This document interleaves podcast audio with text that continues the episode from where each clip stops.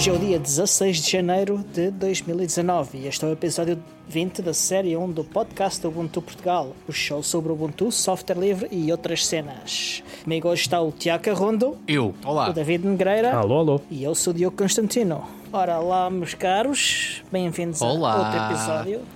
Ah, olá. Desta vez Será este o último episódio deste ano? É, é o primeiro. Eu, não, já não é o primeiro. Não é o não foi o primeiro nada. não foi, não foi o primeiro publicado, não foi o primeiro gravado, já é o segundo publicado. Não é o primeiro, nem será o último, só para chatear. É só para, É o último só para da semana. contrariar, porque é preciso aquela cena de contrariar mais, né? Então, Diogo, mas conta lá, o que é que andaste a fazer esta semana? Olha, esta semana tenho andado assim um bocado ocupado. Ah, a única coisa que eu reparei assim de interessante foi que o Super Tux Kart já tem uma versão em beta em que é possível jogar online, ou seja, podemos andar aqui a competir corridas uns contra os outros online. O fim do nosso podcast está próximo, não é? Vamos passar a, a- a fazer, passar as noites a jogar e deixar Não, de ter tempo para gravar Vamos, vamos podcast. passar a, a gravar em- ah, enquanto jogamos. Vamos virar todos para o Twitch, também não era mal pensado, vamos para o Twitch fazer. Está bem, temos que pensar nisso. Temos, precisamos é da, liga- da largura de banda do David. certo. Senão o Diogo fica em casa, fica de castigo, como foi da outra vez. Yeah, É. yeah. Temos que fazer uma sessão de Super Tux Kart, nem que seja para Yeah, experimentar, yeah, yeah, para ver yeah. se conseguimos correr isto e jogar uns contra Olha, mais um, O, o mais André- um carinho que a gente pode dar aos patronos. O o André Bação fez eh, a sugestão de fazermos aí uma competição. Eu acho que eu estou aberto a isso. Eu estou aberto a Eu isso. ali Eu também. tenho comandos para isso. Também. Eu já sou ganda gamer, portanto, estou na boa. Ainda bem que algum de nós é, porque eu sou muito mau. Não, mas o, acho que o David ainda é mega ga- Eu sou só alta gamer e o David é mega Sou, gamer. sou um sei, bocado mas- gamer, sou um bocado gamer. É, não é? Mas, pelo menos tens cadeira para isso, pá. Ui, Cadeira e fones. E fones para isso. E Ui, isso. não puxo pela língua, não puxo pela língua que eu hoje perdi a cabeça. Então, Comprei mais Dock, o Impi, o Impi deixou-me o bichinho. Eu tinha aqui discos rígidos parados e de facto decidi comprar uma Dock, que é de facto uma Tiveste bela de peça de hardware. Vou Sim. mostrar, vou mostrar para toda a gente poder ver está aqui. Exato. já está a mostrar na câmara para toda a gente Neste ver. meio, a Aldi é, é- é sempre boa ideia. Não querendo, não querendo sobrepor-me, não querendo sobrepor-me àquilo que o, que o Impi falou no Ubuntu Podcast, eh, eu posso deixar com uma coisa que, que eu não tinha ficado na altura com essa ideia, mas que é de facto bastante simples para quem tiver a pensar ou quem tiver a necessidade de storage, pode comprar uma coisa igual a esta. Não é estupidamente cara, eh, está muito bem construída, tem, tem, tem, tem muito bom aspecto e tem um bom. Tu agarras e percebes que isto não foi feito às três pancadas. Yeah. E tu tens, em termos de configuração, do mais simples que há, ou seja, tu ligas quatro discos, encaixas quatro discos, ligas o USB 3. Não experimentei o USB 2, se o USB 2 funcionará, mas provavelmente funcionará, mas mais lento. Mas não sei, não experimentei. Felizmente tenho muito poucas portas USB 2 cá em casa, já. Mas em USB 3 eh, detecta-te quatro discos independentes, portanto sabes perfeitamente o que é que está na gaveta 1, 2, 3 e 4 e tu consegues arrumar. Se, se não quiseres fazer, portanto, o IMPI na altura descreveu pormenorizadamente que fez um, um sistema de pseudo-RAID. Eu neste momento não estou interessado nisso, estou interessado em fazer storage puro, é para fazer, é para fazer coisas que não, que não carecem de redundância, portanto é para fazer storage puro. Portanto, eu tenho a unidade 1, 2, 3 e 4 e sei o que é que arruma em cada uma delas. Yeah. Portanto, e nesse sentido, está-me de facto a surpreender pela positiva. Ainda foi uma semana bastante ocupada, portanto, não tive ainda tempo para arrumar a tralha que preciso de arrumar em cada um dos discos. Mas o setup foi feito em 3 minutos. Eu demorei mais tempo a parafusar os dois parafusos por disco, que é o que ele precisa, Yeah. do que depois com tudo o resto. Tudo o resto é extremamente, extremamente simples. Agora, a conversa virou para mim não pela ICDoc, e de facto sim, ok, perdi a cabeça, mas por uma coisa que eu andei a pensar já, andava a pensar já há algum tempo e que parecia-me extremamente cara, que era uns, uns headphones com cancelamento de ruído ativo. Cancelamento ativo de ruído, assim é que é. De facto, uma marca que eu, que eu tenho como, como de muito respeito no que toca ao áudio eh, é a Bose. Aliás, esta semana eh, fiz um upgrade à minha secretária, à minha mega secretária, eh, e, e- apliquei-lhe duas colunas Bose que me acompanham há 20 anos e que Ok. ainda estão como novas. Portanto, eu neste momento, quando estou em casa, quando estou na secretária, estou a ouvir som de altíssima qualidade vindo dessas duas colunas e então optei pelo passo seguinte que foi o passo de eh, aproveitar uma promoção da Amazon e de comprar uns headphones da Bose também com cancelamento ativo de ruído. Aliás, eu acho que são, que são a referência não só da Bose, mas da, da, do cancelamento ativo de ruído, que são os QC35. Sei que vocês os dois já têm, portanto, e vocês foram também parte da culpa de eu ter optado sem vacilar uh, por este modelo. Não vacila! Muito. Eu estou aqui a fazer um shout-out aos gajos que me acompanham no podcast, a dizer que são gajos de respeito e que têm uma opinião que eu valorizo e que eu não questiono. E a vossa reação. A vossa não. A vossa não, eu estou aqui, estou aqui só Vamos particularizar. Só estou aqui ao alarme. E a tua reação é essa. Está bem. Não volto, não volto a dizer mais nada. Mas sim, de facto, de facto encomendei, encomendei hoje, hoje mesmo, à data que estamos a gravar isto, uh, onde chegar para a semana. Portanto, a próxima gravação ainda não será feita com eles, mas a partir daí, tanto algumas sessões de trabalho, uh, porque aquilo, acho que a grande vantagem daquilo é que tu isolas-te completamente em termos acústicos do mundo exterior e isso agrada-me, não só Exato. quando estou quando estou aqui com, com, com um bocado mais de concentração, quando preciso mais de concentração, mas uhum. quando estou em sítios mais ruidosos, acho que aquilo é, é bom para evitar. É excelente. é excelente. mas também tens que ter um bocado de atenção porque perdes um bocado a noção do que é que está à tua volta. Uh, e, principalmente se andas em transportes públicos ou se andas na rua ah, ou yeah. coisas do sim, género, sim, tens sim, que ter muito Não, cuidado aquilo, com os headphones aquilo... porque tu perdes noção daquilo que está à tua volta e o que está a acontecer. A sério, só ao fim de algum tempo é que te acostumas a isso. Eu vou, uh... eu vou, eu vou esclarecer. Uh, para um pai de duas filhas, eu acho que vou usar aquilo mais vezes em casa do que na rua. Portanto, eu acho que vou ser muito mais feliz e o meu receio é que eu a primeira coisa que eu faço quando acordo é pôr os headphones e a última coisa que eu faço quando me deito é tirá-los. Se alguém quiser falar é contigo, tem que te ligar, tem que fazer uma chamada Exato. para o telefone para falarem contigo. É mais ou menos isso. Pronto, não sei.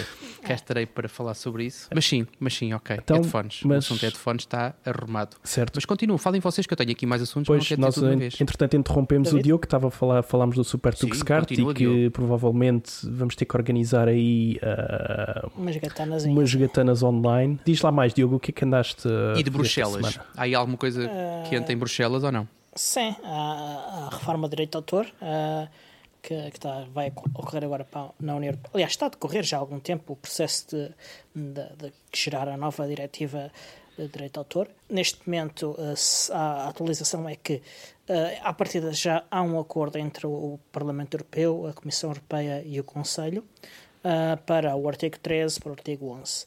Para o artigo 13 e 4 não me lembro, mas de qualquer forma uh, isto são mais notícias porque o acordo é para um texto bastante negativo. Hum.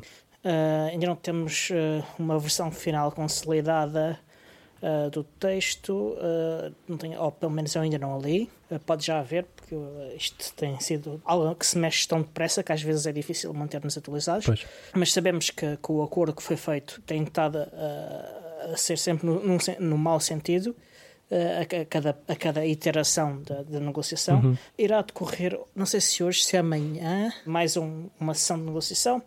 Uh, mas a partir da, já será para limar outras arestas. O resultado disto é que agora vamos ter que contactar os, os nossos eurodeputados a pedir para recusar uh, a proposta como um todo, porque menos de meia dúzia de artigos fazem com que a proposta seja totalmente inaceitável, apesar da, da proposta ter muito mais coisas. Só que estes são, mesmo aspectos muito, muito negativos. Sugiro que acompanhem a conta uh, de Twitter e de Facebook da D3. Eles têm estado a publicar muita informação sobre isso. Uh, e têm também estado a lançar algumas questões ao Ministério da Cultura a perguntar, a pedir explicações sobre os fatores que levaram a fazer as decisões. Uhum. Uh, vamos ficar aqui à, à espera que. Qual que foi o, o Ministério de Comunicação Social que publicou isso? Uh, que foi, tinha feito? Acho que foram vários. Uh, o que eu tive conhecimento foi o tech.sap.pt.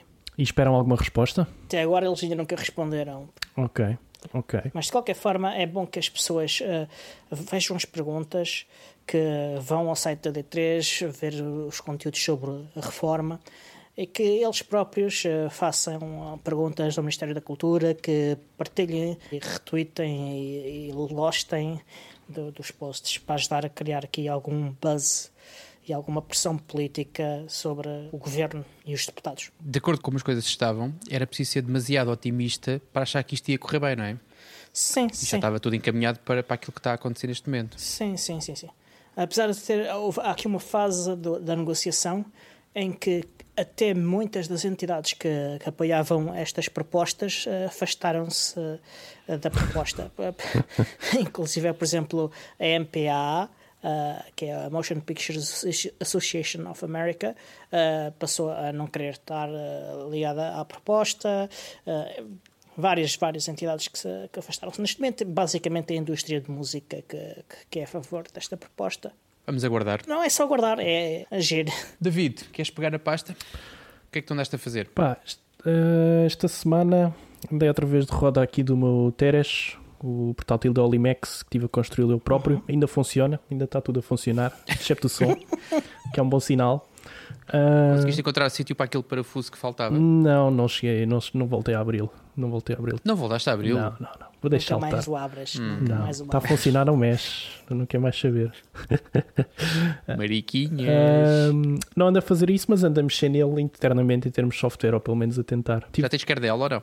Andei a tentar isso esta semana. O Armbian tem uns, uh, uns documentos uh, que te ajudam a construir o teu próprio root file system e o teu próprio uhum. kernel, mas é mais complicado do que eu julgava que se tinha que fazer, porque os patches são centenas de patches que estão postos em cima neste momento do kernel que eles providenciam. Portanto, eu ainda não consegui dar bem a volta a isso, ainda não hum. consegui entender bem o processo todo, como é que os patches funcionam e se os patches podem todos ser postos em cima do 5.0, que eu acho que não podem ser postos. Precisam de instalar a libvirt, precisam de instalar o Vagrant, Uh, não, desculpa, não é LibVirt, mas o VirtualBox e o Vagrant precisa da VirtualBox para, para lançar a máquina virtual.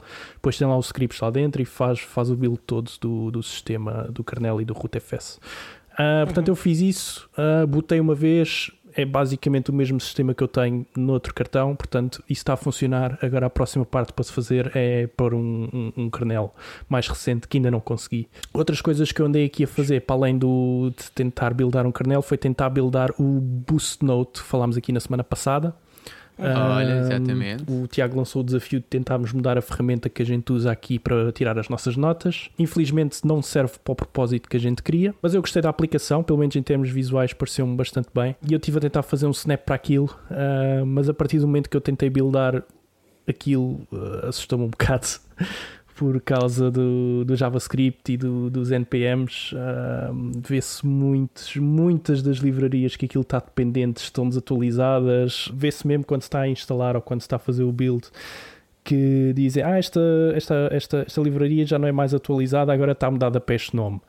Uh, ah, esta livraria tem problemas de segurança, tem que ser atualizada para uma versão mais recente. E isso deixa-me assim um bocado de pé atrás uh, do facto de querer, de querer utilizar tal aplicação. Portanto, uma das coisas que, que, que eu decidi foi mesmo parar, porque a, a certa altura isto estava-me a buildar tantos pacotes, estava-me a puxar tanta coisa que eu decidi, não, não vou desistir e vou, vou usar o meu tempo para outra coisa. Portanto, se alguém, se alguém quiser snapear o Boost Note, diga-me qualquer coisa que eu já tenho aqui, já tenho aqui uns códigos feitos, posso, estar, posso Snapcraft e posso dar umas, umas ideias ou pelo menos alguns códigos. Maravilha. Mas olha, eu tenho duas perguntas. Diz. Tenho uma pergunta e um comentário. A primeira pergunta é: mas continuas a usar o Boost Note ou não? Não.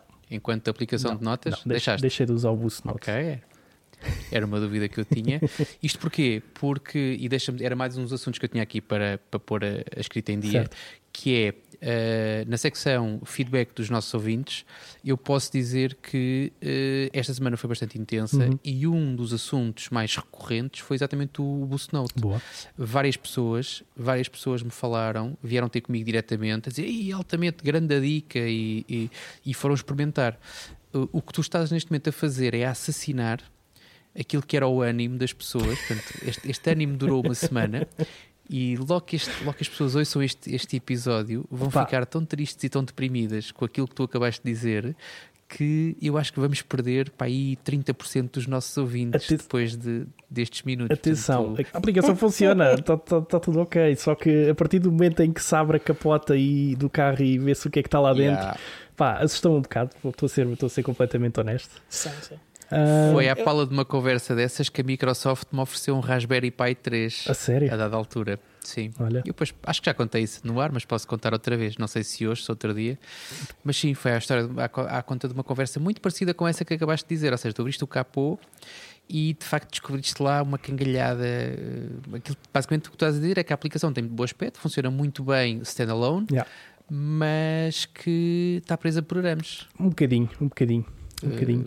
Ah, mas pegando aí no teu assunto do, sobre o feedback, ah, tivemos bastante feedback Oh. esta semana, tivemos uns e-mails engraçados. Ah, Estou aqui agora a ver o e-mail do Pedro Rodrigues, que fez uma previsão para 2019 e ele diz que a mulher dele irá passar a usar Ubuntu. Muito importante. Portanto, se se Acho concretizar, ele diz que ganha um ponto e se perder, perde algumas centenas de euros porque ela vai comprar um PC novo. Pois, Uh, portanto, lendo aqui um bocadinho mais o e-mail, uh, portanto, ele diz: Boa noite, meus caros. Antes de mais, muito obrigado pelo vosso podcast. Gosto muito de vos ter como companhia, mesmo que não perceba metade do que dizem, pois os meus conhecimentos informáticos são limitados à ótica do utilizador. Desde já agradecemos esse feedback, gostamos de agradar aos outros, não é por, por terem conhecimentos limitados de informática que, que, que não devem de ouvir ao podcast, antes pelo contrário. Sim, sim. Acho que se aprende sempre qualquer coisa e pelo menos é a nossa, a nossa missão Sim. aqui é tentar É. ensinar qualquer coisa ao mesmo Exa- tempo que mandamos umas piadas. Exato, e vamos tentar explicar um bocadinho mais as coisas para que as pessoas com menos conhecimentos também nos consigam acompanhar um bocadinho melhor. Exato. Outra das coisas positivas que o Pedro Rodrigues nos fez foi uma doação de 20 euros, que agradecemos bastante essa doação e que nos permitiu renovar o nosso domínio por mais dois anos. Portanto, Pedro Rodrigues, muito obrigado pela essa doação. Ah, É, agora estamos obrigados a fazer podcast por mais 10 anos. Exatamente, agora estamos aqui. vou a ter o site no ar, a Exato. ter o site no ar durante mais dois anos. Exato, pelo menos, pelo menos. Ah, O domínio, não temos de ter o site. O alojamento, estamos à espera de alguém que consiga fazer um- uma doação que cubra dois anos de alojamento do site. Portanto, deixamos desde já o desafio eh, para uma pessoa ou para um conjunto de pessoas, um conjunto de populares ouvintes que queiram abraçar esta causa. Aproveito também para fazer o aviso que já fiz a semana passada, que é estamos quase a atingir o nosso primeiro patamar eh, no Patreon, portanto, se não quiserem fazer um donativo, ah, eh, importa dizer que uma coisa que acontece e que eu também sou fã, que é, eh, eu espero não te- não esteja aqui a cometer nenhuma confidência, mas uma coisa que o Pedro disse foi: não dou dinheiro ao Patreon, não dou dinheiro ao PayPal, não, dou, não quero cobrar FIIs, eu quero dar dinheiro diretamente a vocês.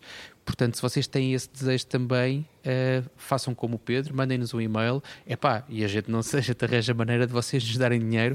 Se me deixarem, vou então meter mais uma bucha sobre feedback dos ouvintes. Segundo take, e que se prende com outra coisa que eu falei na semana passada, que foi os agregadores da RSS.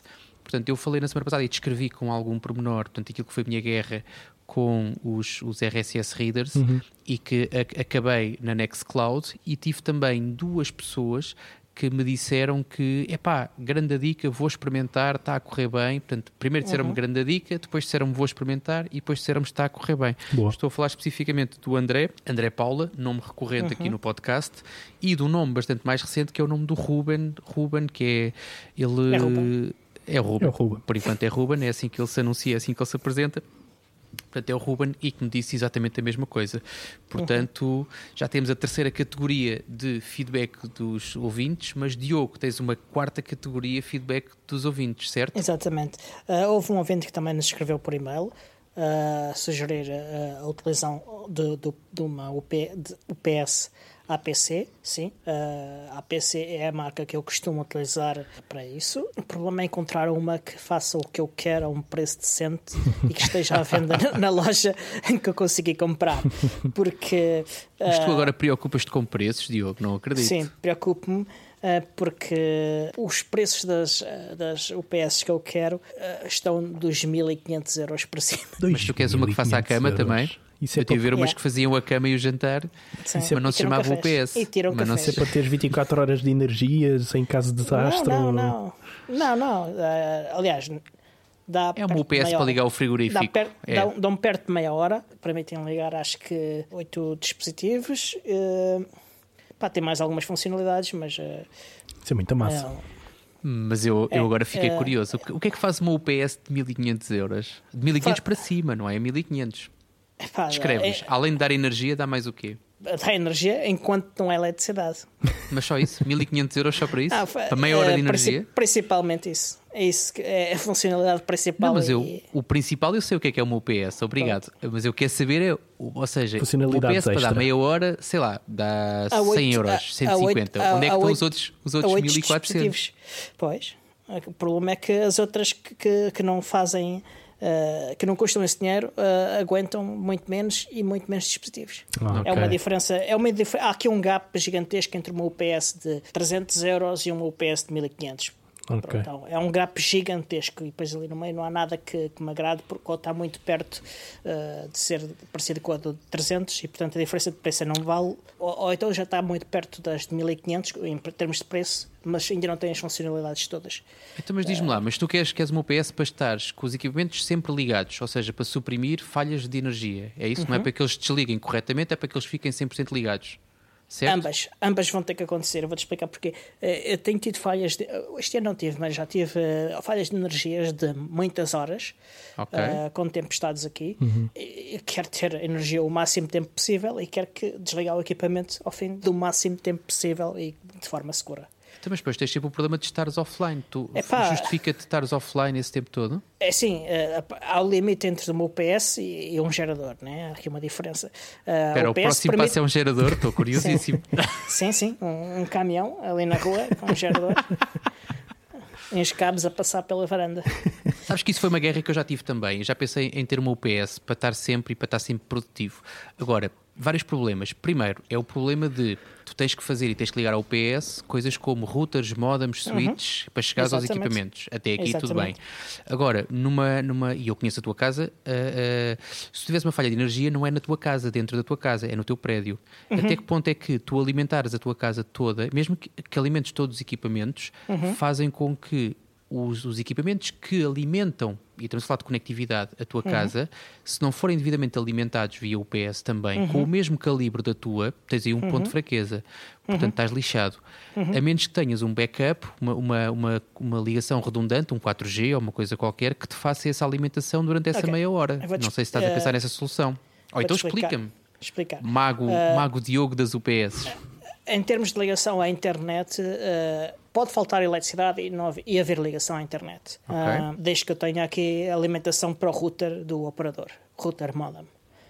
Mas até chegar à tua casa, tu queres acreditar que uma falha de uma tempestade que te manda abaixo a luz do prédio inteiro faz-te chegar a internet ao teu router? Acho que depende muito. Sim, uh, eu, eu, consigo, eu, consigo, eu, consigo, dizer que uh, das várias vezes que aconteceu uh, tempestades ou, ou, apenas falhas de eletricidade aqui na zona, só uma vez é que, é que houve um problema que, que afetou o acesso à internet. Hum. Ok. Não é porque tens aqui uh, um ponto de fraqueza que tu não controlas. Sim, sim. De resto, uh, eu tenho equipamentos com que consigo partilhar a internet. Uh, aqui em casa a rede não é grande coisa, não, não sei se te lembras disso. A sério? Temos de é lembrar disso todas as semanas, mas sim, avança, exatamente. Uh, a ideia é ligar o, os vários equipamentos de rede e, e, o resto do equipamento todo eu... uh, ao módulo UPS aqui. O que... também já encomendaste ou não? O PS? Não, não, zero, zero, zero. zero. Não, é não, que o, o, e-mail, o e-mail tinha um link e tudo, era só clicares e comprares. Uh, não era, não. ah, fraquinho. Não era, não. E, e para além disso, uh, eu não consigo. O, o link não permite comprar. Não, acho. já estava. Já estava. Já estava uh, encomendado. E para além disso, e, e, para além disso encontrei lojas em Portugal que têm algumas, alguns modelos da APC uh, não muitas, não tem os modelos que eu quero. E aqui também ainda não encontrei nenhum dos modelos que eu quero. Ok. Ok. Isto era uma desculpa. Eu acho que tu não queres é gastar 1500 euros no meu PS. Isso é uma desculpa fraquinha. Não estou muito virado para isso, não estou muito virado para isso. É um facto. Mas pronto. Tens outras prioridades. Uh, outra, outra, quero pôr aqui uma cavilha, já que estamos aqui a falar do feedback Anda. das pessoas, que é o nosso grupo no Telegram. Como vocês têm, estão, estão a ouvir a falar de muitos nomes de muitas pessoas, uh, podem nos encontrar todos no, no Telegram. Há links na nota do episódio. Exato, uhum. exato.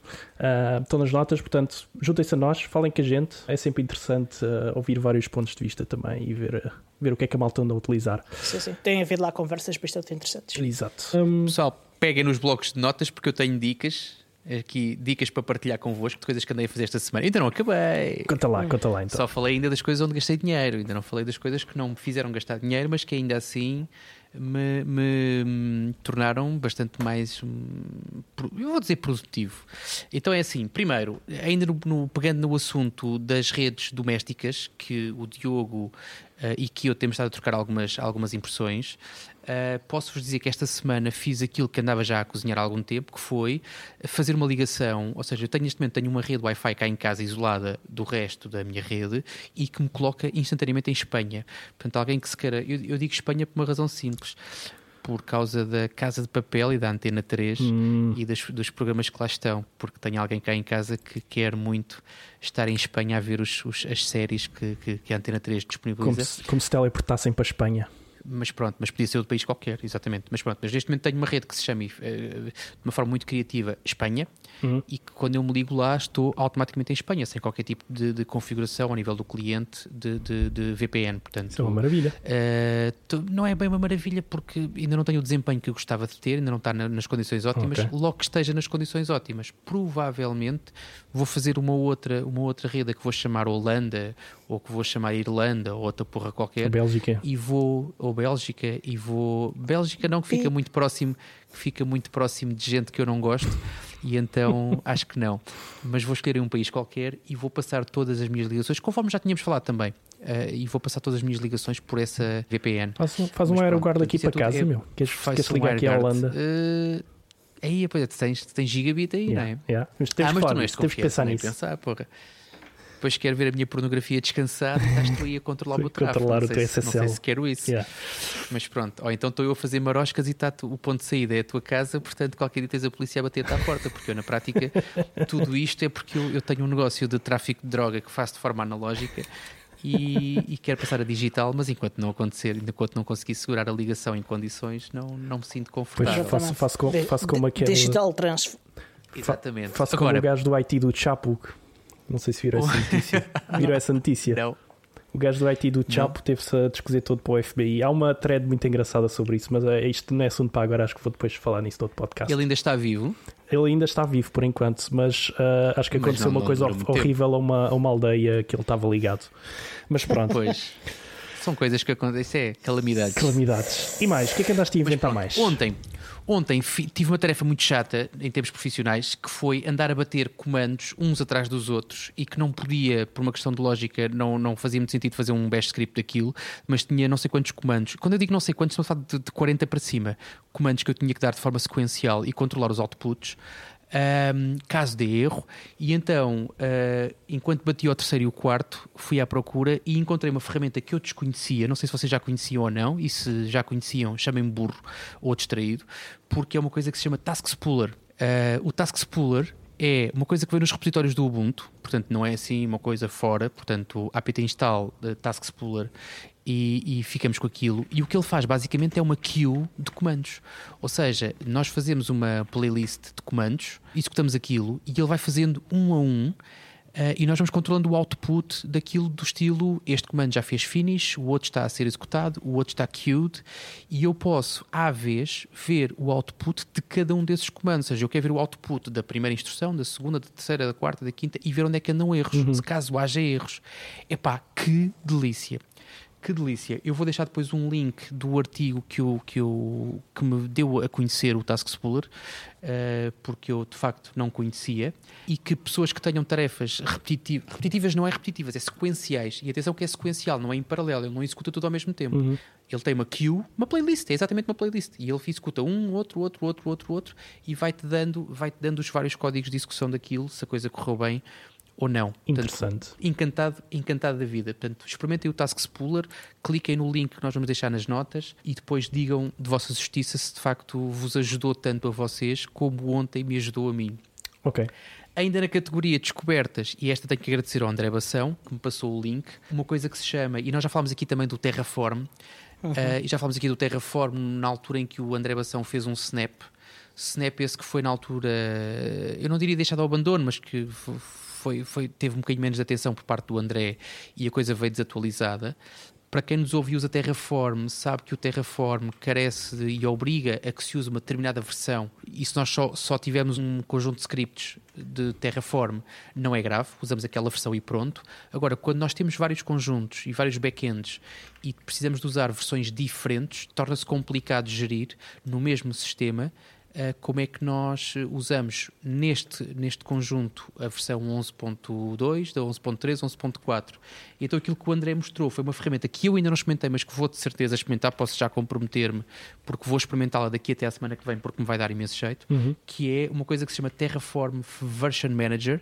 Uh, eu usava uma coisa que não é muito estética, digamos assim, não é muito católica, mas que funcionava, cumpria.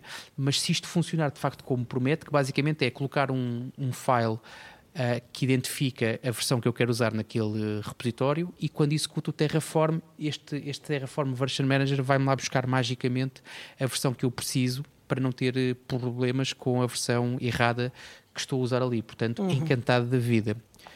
Uh, vamos deixar também, vou deixar também um link para quem quiser experimentar este, este Terraform Version Manager e com os devidos créditos, volto a dizer ao André Bação, que também já é nome recorrente aqui no, no podcast. Vou terminar 10 segundos com uma coisa que não é descoberta para ninguém, mas que é só para mim, que foi descobrir as maravilhas de usar o serviço Pocket, que era um, uhum. um serviço que eu descobri esta semana, que é da Mozilla, uhum. portanto devo andar distraído, uhum. uh, não sabia. Uh, ou tinha-me passado ao lado, uh, e comecei a usar o Pocket e estou encantado com aquilo porque uh, feeds, e novamente na sequência dos feeds da RSS, feeds que me aparecem, artigos que me aparecem a meio no, no, no, no agregador da RSS, eu, se eu envio aquilo para o Pocket e eu consigo ler aquilo completo sem ter que carregar o lixo todo que vem agarrado ao site, o que é ótimo. Yeah. Portanto, estou maravilhado com o serviço Pocket. Uh, e com isto encerro aqui a minha etapa das descobertas e da conversa. Eu não, não posso dizer inicial, né? que nós já vamos. Já vamos a meio do podcast, mas sim. Já vamos para aí a meio, mas, mas pronto. Mas vou-me calar agora mais. um bocadinho, Exato. portanto vamos passar para, para a secção seguinte. Diogo, pegas uhum. nisto? Sim. Uh, há aqui umas novidades uh, na comunidade uh, Ubuntu Portugal. Uma é que associamos a nossa equipa de Get Together à organização da comunidade Ubuntu. Uh, e o que é que é o Get Together? O Get Together é um sistema tipo meetup.com, mas que é software livre e que hum, é federado, aliás, a funcionalidade de federação está ainda a ser desenvolvida, mas vai ser federado, uhum. e que podemos utilizar o gettogether.community ou uh, utilizar o nosso próprio e depois eles todos ligam-se entre uns e, e os outros e, e alojamos ou nós próprios ou utilizamos como serviço. Isto faz com que uh, depois possa uh, ocorrer aqui uma, eventualmente uma substituição de uma das ferramentas oficiais da comunidade Ubuntu pelo Get Together. Okay. Isto é criado pelo Michael Hall, que é o, o principal developer uh, e, e, administrador do GetTogether.community e que foi um community manager na Canonical e que é uma pessoa muito querida na, na comunidade Ubuntu. Só de salientar que o nossa, a nossa conta no Meetup continua a crescer Uh, eu diria semanalmente, portanto, uhum. quase todas as semanas temos, temos novas inscrições e novas caras e novos nomes, mas existe a possibilidade fortíssima de o serviço deixar de existir. Portanto, daí também a necessidade de nós termos de arranjarmos uma alternativa que faça, que, que, que dê resposta àquilo que será eventualmente o final da, da subscrição Meetup da comunidade Ubuntu Portugal. Também há a questão da, das t-shirts e camisolas da comunidade e questão para encomenda. Tiago, queres falar um bocadinho mais disto? Uh, posso falar? Uh, nós Sim. já falámos sobre isto na altura da, da festa do software livre da Moita, portanto, uhum. nós com esse, com esse, eu diria, pretexto, mandámos fazer uh, t-shirts e sweats com capuz, os vulgares chamados hoodies. Um, temos ainda alguns, algumas unidades que sobraram da festa da Moita. Uhum. temos um link no nosso site da comunidade, no nosso, no site da comunidade do Mundo Portugal, para quem quiser, estiver interessado em fazer essa encomenda tipicamente, pelo menos eu, eu, eu compro várias t-shirts e várias camisolas de outros projetos, de outras coisas, de software ou não, uhum. e posso dizer que habitualmente os preços praticados são bastante mais elevados do que aqueles que nós definimos para as t-shirts. As t-shirts custam 10 euros e as hoodies custam 25. Uhum. Um, portanto, todas as pessoas que estejam interessadas em, em envergar o, galo, o galo origami Uh, e, e, o Ubuntu PT nas costas uh, é uma questão de passar pelo site ou de até podem falar diretamente connosco, nós também temos temos acesso direto a isso e privilegiado. E vistam então as cores da comunidade Ubuntu Portugal, Uhum. Uh, por, por quantias que são, eu diria, irrisórias. Ah, de salientar que as t-shirts são de muito, muito boa qualidade. Nós, foi no sítio onde nós mandámos fazer, onde nós mandámos fazer as camisolas do. As primeiras que nós, na altura da Essen, portanto, com 3, 4 uhum. anos, e eh, as que eu tenho, portanto, uso com muita frequência e, e ainda estão como, eu diria, quase praticamente como novas, portanto, porque não é aquelas gramagens, eu não percebo muito pronto a vestir, mas aquelas gramagens daquelas. Eh, é uma t-shirt com, com muita qualidade e as sweats também não são não são nada mais. E de resto é isto. Portanto, o processo é muito simples, é só enviar, manifestar a intenção e depois a partir daí, conforme o sítio, a locação geográfica, é uma questão de se combinar caso a caso, se vai por correio, se a gente, encontra, se, a gente se encontra em qualquer lado, se aproveitamos um pretexto qualquer e uhum. tomar um café, também já aconteceu, tomar um, eu e tomar um café com as pessoas e entregar as, as, as t-shirts. Yeah. Portanto, Nós fomos é almoçar também, almoçaste e entregaste uma t-shirt e o Woody. Ora, ora, ora. Jesus. E que almoço. Que almoço, que belo almoço. que belíssimo almoço. Exato. Mas pronto, adiante. Mas essencialmente é isto, manifestem a intenção de comprar ou de terem uma t-shirt ou uma suéte, ou, ou ambas, Uh, e, e, depois o resto resolve-se com, com muita facilidade. Ora, vamos então para as notícias. Uh, vamos, Já? sim, sim. Já. Olha, e já saiu, foi a OTA 7 do Ubuntu Touch. Maravilha. Um Muito obrigado de... à comunidade do Biports, porque desta vez o meu BQ4,5 foi dos primeiros, normalmente é dos últimos, eu espero quase 4 ou 5 dias para ter uhum. a, a OTA, e desta vez foi logo, logo, logo, logo, fiquei todo contente. Ok, ok. Uh, devem ter lá, alguém anotou e, fez. Carrondo, yeah. Carrondo, Carrondo. Lancei, lancei, lancei, lancei lá isto para o Carrondo não me chatear. Metam lá isso Exatamente. primeiro que é para o Carrondo não estar a chorar. Este gajo vai para o Twitter queixar-se e não sei o yeah. quê. Uh, então, foi lançado dia 7, exatamente um mês depois da OTA 6. Uh, contém melhoramentos significativos para o Morph Browser, especialmente no que toca à gestão de tabs. Uh, e que faz uma diferença enorme para, para quem utiliza o dispositivo como daily, como daily driver. Também há uh, suporte para temas no teclado, para quem não gosta de ter um teclado muito brilhante à noite uh, e branco. Agora podem ter um teclado escuro, que não vos encandeia à noite ou num local escuro. Yeah. também há um upgrade da LibreIbris para a versão mais recente. A LibreIbris é uma biblioteca que permite aceder de forma abstrata ao suporte que o, o, o Android tem para o hardware. Portanto, o, o, o, que se passa é que uh, para utilizar dispositivos que foram feitos para correr Android uh, é, possível, é preciso utilizar uh, os kernels do Android. Uhum. Uh, e para poder utilizar isto independentemente de qual é a imagem do sistema operativo, podemos utilizar isto independentemente de ser o Ubuntu Touch, de ser o KDE Plasma Mobile, de ser outra coisa qualquer. Utiliza-se esta biblioteca como ali para, para criar uma camada de abstração.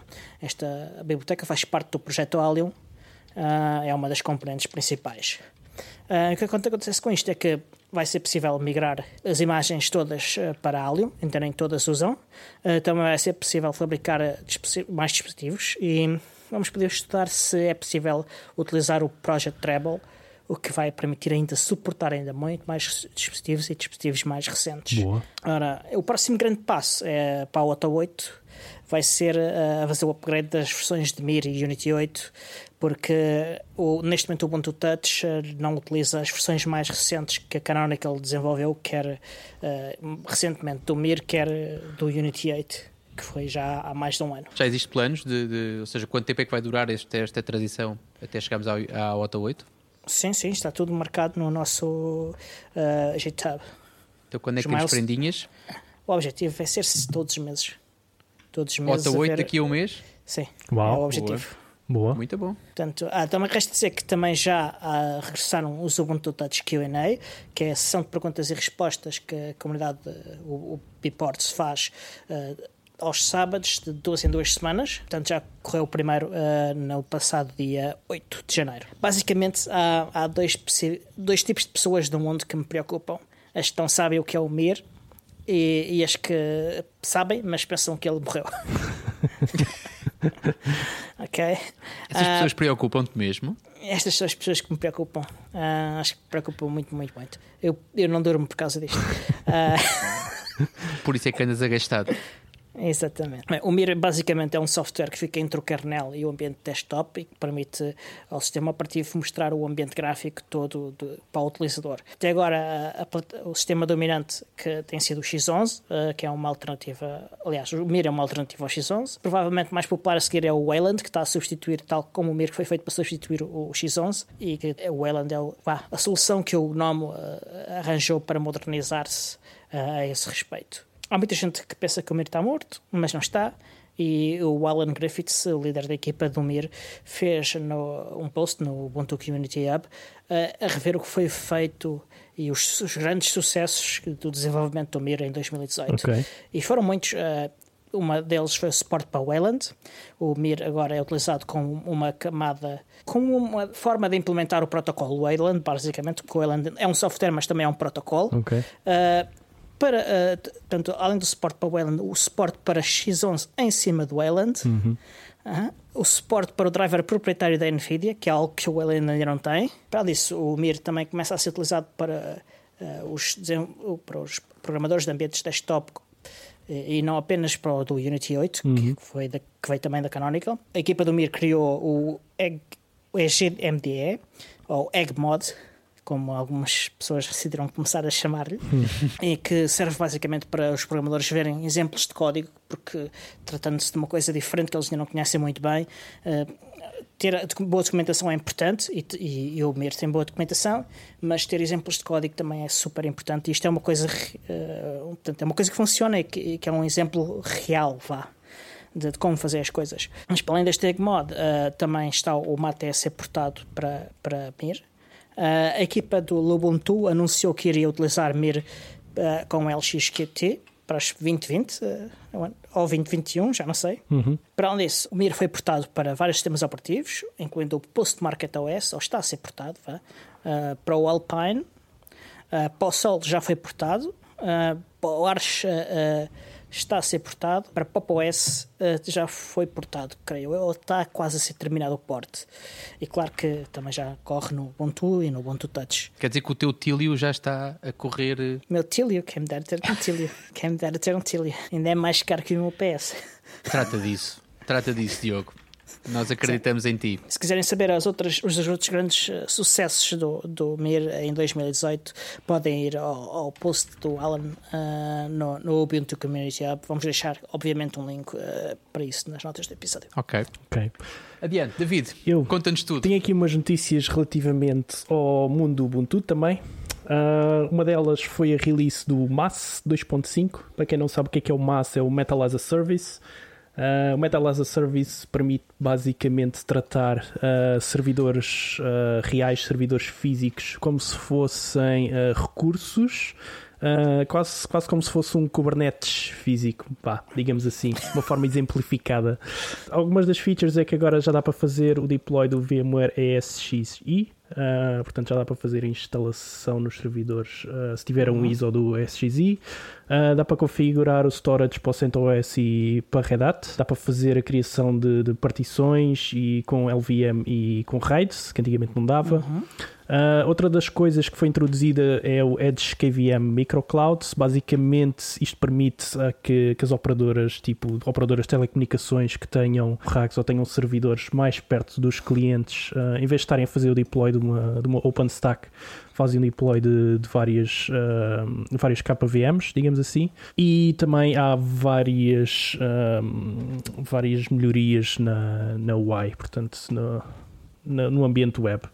Outra das novidades, e este foi um post que foi feito pelo meu colega pelo Wimpy, em que ele reviu uh, vários snaps ou novos snaps que foram postos uh, em dezembro. Uma delas que eu gostei bastante, uh, e aliás vou só aqui realçar as que eu gostei mais, que foi o, o Travis.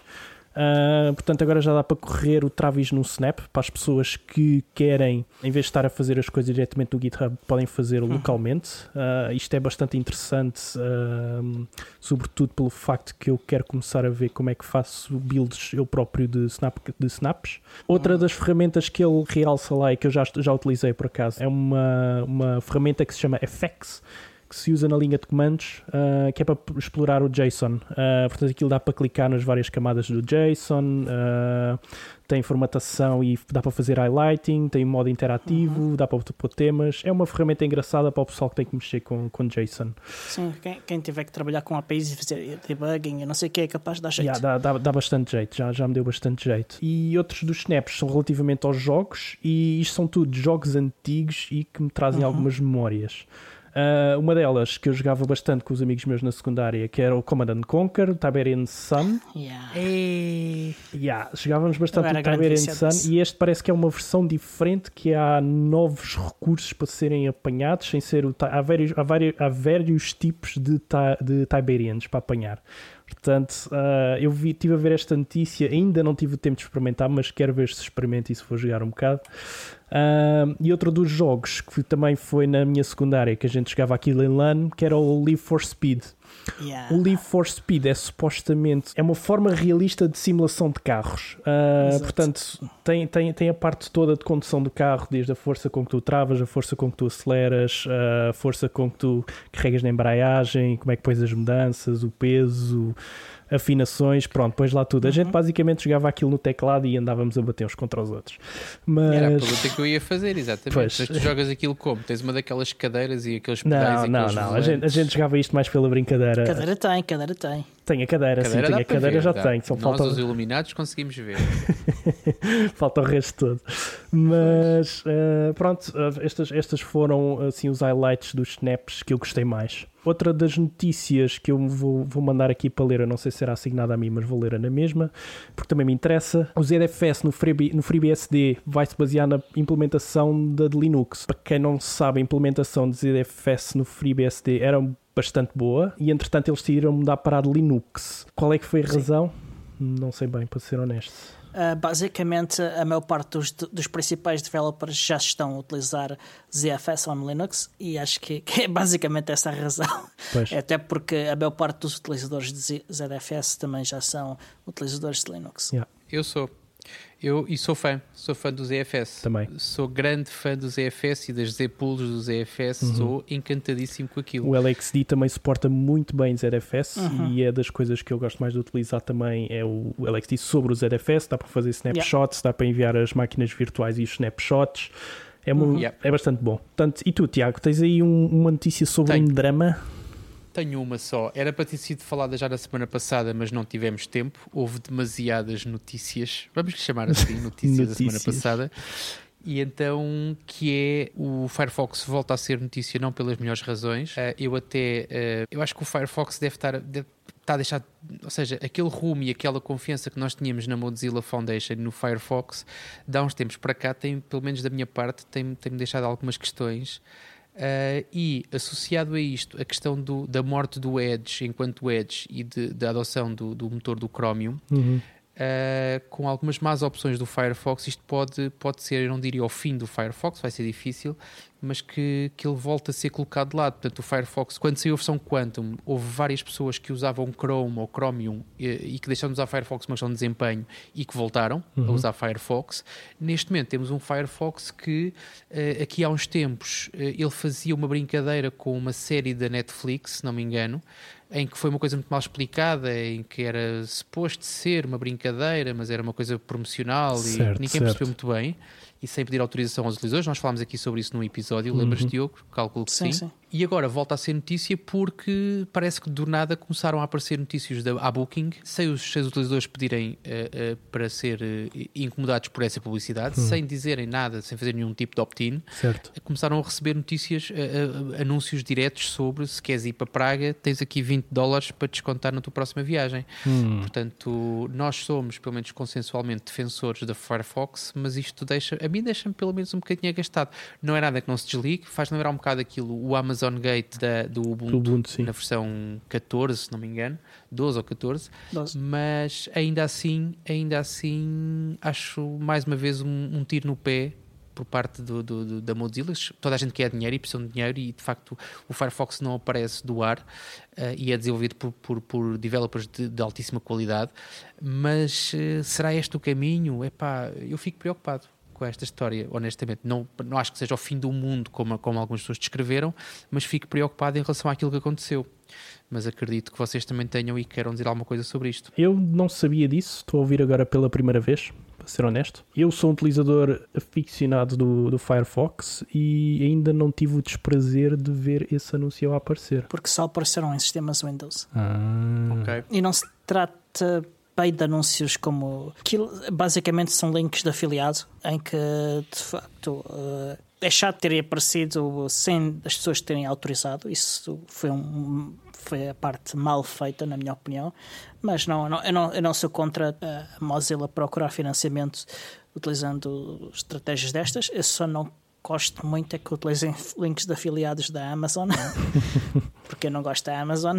Mas devia de ser Mas, por opt-in, né? ah, Devia de ser, eh, se sim, queres sim, ajudar a Mozilla, eh, Sim. nós v- queremos mandar uns ads, pronto, faz Brave, pergunta a sim. primeira vez que lanças ou coisa, coisa ou, do ou- género. ou- ou pergunto, ou, ou na primeira vez que mostram um anúncio, meter logo lá ao mesmo tempo, olha, não, não receber mais. Exato. Acho que, que podia ter sido esta estratégia. Aqui, de facto, um problema é que a Mozilla depende muitíssimo do financiamento do Google. Google. Ah, e, portanto, tem que haver aqui uma, uma certa mudança e procurar estratégias novas para obter financiamento. Porque, quer dizer, o Google já controla o Chrome, ah, se controla o financiamento do- da Mozilla, ah, a situação neste momento não é crítica.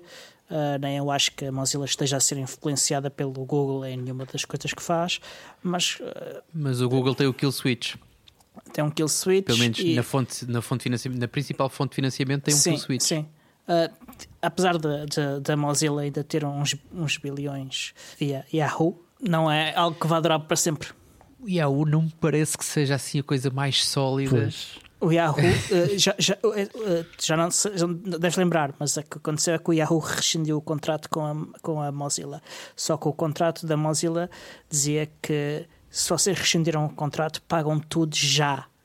Imediatamente. Portanto, e- e- a Mozilla ficou com o dinheiro, apesar do contrato ter acabado.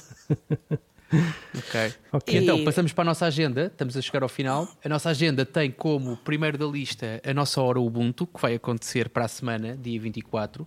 Vamos ter uma hora Ubuntu com a, a domótica com o Home Assistant. Desta vez, não me engano, é, vai ser conduzida pelo Pedro Ferreira. Eles vai nos mostrar como é que com o Raspberry Pi, com o Raspbian e com o software open source nós conseguimos pôr os stores a abrir e a fechar como se fosse uma rave. Vamos ter logo a seguir, como é habitual também, o nosso encontro Ubuntu no Saluna, em Sintra, às 8 da noite, eh, também no dia 24. Eh, para o ser eu dizer tudo, Diogo, David, alguém quer David? dizer o próximo? Ah, posso falar aí do Python Porto número 11, que vai acontecer no dia 30 de janeiro. Até lá, domi- domingo sim, domingo não, tem um encontro que chama o Pi Coffee, entre as 10 da manhã e o meio-dia, sem agenda, mas com a oportunidade de conhecer a comunidade, de introduzir principiantes no Python e também de apresentar desafios aos que já estão mais à vontade. Ahm, Nós temos falado bastante também do Python na, na, na- na comunidade, no, no Telegram, e se quiserem mais detalhes sobre este encontro, podem ir ao pythonporto.org. E também vai haver dia 21, entre 21 e 23 de março, o Pixel Camp, que vai decorrer, eh, penso que é em Lisboa, não é? Em Lisboa, sim. Vai ser Sim. em Lisboa. Sim, Carlos Lopes, se for como ano passado, é no Carlos Lopes. É, exatamente, no Carlos. Lopes, exato. Ah, ainda não há agenda, pelo que eu estive confirmado. a ver, ainda estão, não há agenda, estão a, ainda estão a organizar. Há já, uns, ah, já umas pessoas convidadas, mas a agenda ainda está já ser feita. confirmou, mas eh, pouca coisa ainda. E para terminar, Depois temos a 3 e FOSDEM, 4, não é? Exatamente, Yeah. 3, 3 e 4 de fevereiro, no campus da Universidade Livre de Bruxelas, eh, onde, eh, obviamente, a comunidade Ubuntu irá estar em peso. Também haverá uma participação em forte, forte, forte. Uma correção, Canonical. Diogo, desculpa, não é 3 e 4, é 2 e 3. Ah, 2 e 3. 2 e 3 de fevereiro. É verdade. Exatamente, exatamente. 4 é o CopyCon, Exato. o CopyLeftCon. CopyLeftCon. Portanto, eu também no FOSDEM, já disse no episódio anterior, vou-me voluntariar, vou andar a passar Uhum. cabo. Ah, vão lá estar vários colegas meus, tanto quanto sei, da Canonical. Ah, a malta do Ubuntu também vai andar por lá. Uhum. Ainda hoje o, o Alan, eh, Alan Pope confirmou que já marcou o, o comboio. Espetáculo. E chegamos ao fim do, do- da nossa agenda e também ao fim do nosso episódio. Resta dizer que podem encontrar o podcast Ubuntu Portugal, obviamente em podcastubuntuportugal.org, onde encontram links para, substituir, para su- subscrever os nossos feeds. Podem também enviar-nos um e-mailzinho com sugestões de, de implementações de redes caseiras ou, ou com soluções UPS, PS. PS e coisas desse sítios tipo. para gastar dinheiro. previsões para o ano 2019. Encomendas uh, de camisolas. Exatamente. É tudo para contacto.podcasta.portugal.org. Prendas. Podem enviar prendas também. Sim, sim, sim, sim, sim, Se quiserem encontrar a comunidade Ubuntu Portugal, podem ir a ubuntu-pt.org. Também temos presença no Twitter, Facebook e no Telegram. Uh, se quiserem apoiar o show, têm várias formas de fazer. Podem partilhar uh, os nossos uh, posts nas redes sociais, podem falar do show aos vossos amigos e subscrever a, a capa nas aplicações de podcast deles. Podem Pagar o nosso hosting também. -huh. e podem fazê-lo indo a patreon.com barra podcast Ubuntu Portugal e a partir de um dólar mais IVA por mês estão a ajudar-nos financeiramente. Resta Aceitamos donativos por referência multibanco também. Também. E por também. IBAN também temos. Também temos. Tem é que mandar um e-mailzinho para combinar muitas coisas. Resta dizer que o show é produzido por David Negreira, Diogo Constantino e Tiago Carrondo e editado pelo Tiago Carrapice dos Standard Call Studios. Tiago Carrapice, não, Alexandre, Alexandre Carrapice. Exatamente, o Alexandre. Que ele, ele já foi André, agora é o Tiago. uh, se quiserem contactar o Standard Cloud Studios para saber sobre os seus serviços profissionais, mandem um e-mail para thundercloudstudios.gmail.com e até ao próximo episódio. Até a próxima! Tchau, tchau, até a próxima!